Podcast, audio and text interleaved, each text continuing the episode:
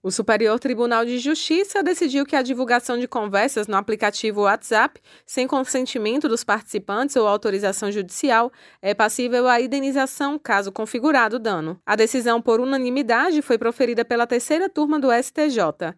A advogada e professora de Direito Civil, Fernanda Barreto, destaca que o próprio aplicativo protege as mensagens do acesso de terceiros e por isso é importante não printar e não quebrar a confidencialidade de qualquer conversa privada. As conversas que a gente trava por aplicativos, por exemplo, né, por é, inbox, direct de rede social, etc., elas estão protegidas pelo sigilo das comunicações. Então, o WhatsApp, por exemplo, ele criptografa as mensagens, né, de ponta a ponta, ele utiliza a criptografia para proteger essas mensagens do acesso indevido de terceiros.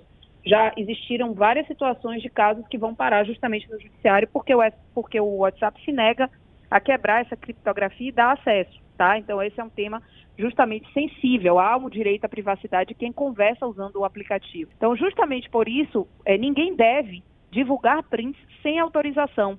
Né, sobretudo se houver, óbvio, perspectiva de dano a partir daquela conversa. O direito à privacidade, né, ele tem como facetas, digamos assim, a intimidade e o segredo. Os ministros do STJ julgaram o caso envolvendo um ex-diretor de futebol que integrava a equipe do Curitiba em 2015. No grupo de conversas, os dirigentes do time utilizavam o WhatsApp para tratar de assuntos administrativos e para comentar jogos realizados.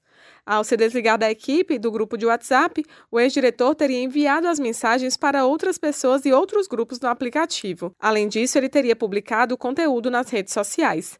Na opinião de Fernanda Barreto, a decisão do STJ foi acertada. Então, quando você conversa com alguém usando um aplicativo, é, você é, presume, você pretende que aquela conversa permaneça apenas entre os membros, né, entre quem está travando aquele diálogo, e não que aquilo seja é, printado e divulgado aleatoriamente sem a autorização dos participantes. Então, eu entendo que a decisão do STJ, embora sobre um tema sensível, né, ela foi uma decisão acertada. Inclusive, a votação foi unânime tá? Eles entenderam, portanto, que as mensagens enviadas pelo WhatsApp são sigilosas, elas têm caráter privado e que o réu da ação, quando divulgou essas mensagens, ele agiu em violação à privacidade do sujeito que entrou com a ação, né, o autor da ação.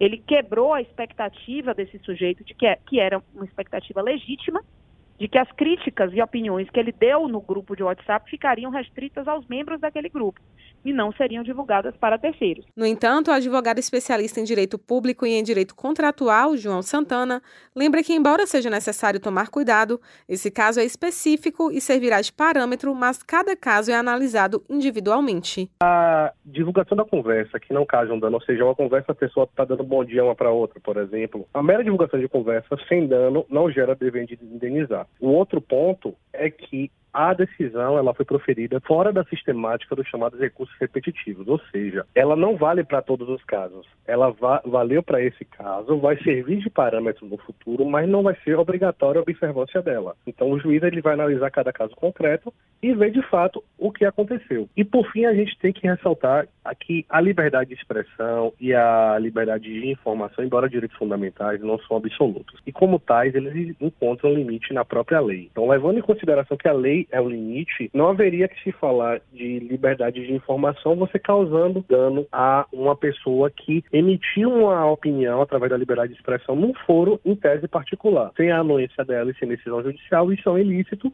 que é um, um obstáculo da lei e faltando dano tem que indenizar. No caso citado, o autor das capturas de tela da conversa do grupo do WhatsApp foi condenado pelas instâncias ordinárias a pagar a indenização de 5 mil reais a um dos integrantes do grupo.